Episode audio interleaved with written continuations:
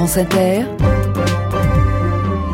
6-9 du week-end. Le Social Lab, bonjour Valère Correa. Bonjour Eric. Alors cette semaine, on va parler de sapin. Sapin de Noël, évidemment, c'est de d'actualité. Comment choisir son sapin? Et je me pose moi-même la question, naturel ou, ou artificiel, si on veut être euh, éco-responsable? En tout cas, c'est dans un mois et donc euh, on va tous s'y mettre, hein, euh, notamment à rajouter un peu d'ambiance dans nos maisons avec donc ce sapin. Pour certains, il faut qu'il sente bon. Pour d'autres, il faut juste qu'il soit là. En tout cas, ce sera avec des boules et des guirlandes.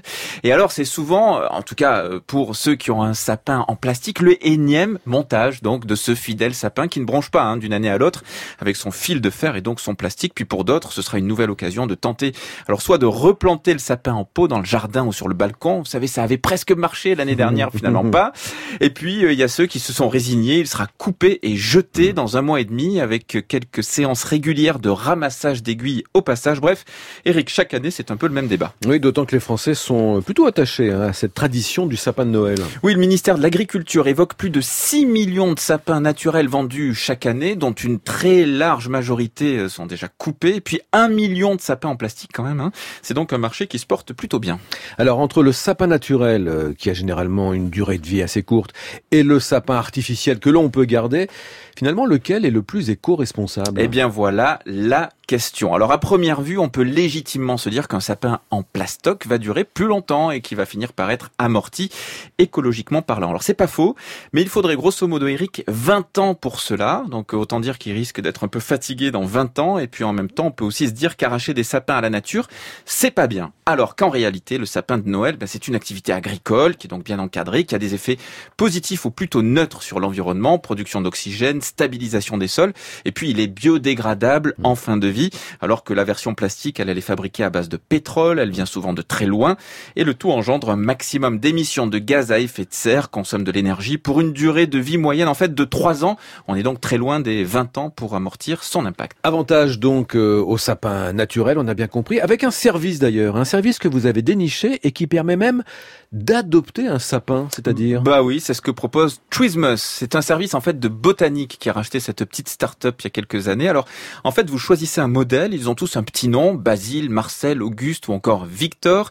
Le sapin vous est livré chez vous par un moyen de transport éco-responsable avec un petit carnet de soins parce que l'objectif, Eric, c'est que vous puissiez le garder vivant ou alors que Twismus vienne le récupérer en bonne santé et le replanter, évidemment, au pire, le recycler après les fêtes. Donc tout est question de main verte et de bonnes pratiques. Et voici justement quelques conseils pour commencer sur de bonnes bases. Le maître jardinier de ce matin, c'est Laurent Davier, il est responsable de la stratégie jardin chez Botanique c'est pas tant le changement de température qui va le, le, traumatiser, mais c'est surtout la, température, enfin la, chaleur ambiante de nos intérieurs.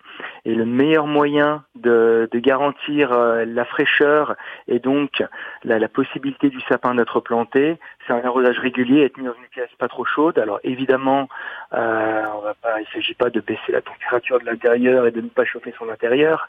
C'est pas du tout ça. Par contre, des conseils de base comme éviter de le mettre près d'une source de chaleur, d'un chauffage, d'un poêle, d'un insert, euh, de l'arroser régulièrement, de laisser toujours euh, la motte humide, parce qu'il faut savoir que euh, un sapin en pot continue évidemment à boire, mais de la même manière qu'un sapin coupé, une fois coupé, peut boire et absorber encore un litre d'eau par jour, voire plus pour les grandes tailles. Dans ce livret, on lui donne toutes les informations où le positionner euh, dans la pièce de manière à, garantir euh, la fraîcheur du sapin et faire en sorte qu'il ne se dessèche pas. Et notez que les fournisseurs des sapins de Trismus viennent de France ou de Belgique et sont tous labellisés producteurs durables. Et je vous signale que la version longue de cette interview de Laurent Davier pour cette initiative Trismus, eh bien c'est à retrouver sur le site l'infodurable.fr et puis Social Lab c'est aussi en réécoute en podcast sur franceinter.fr.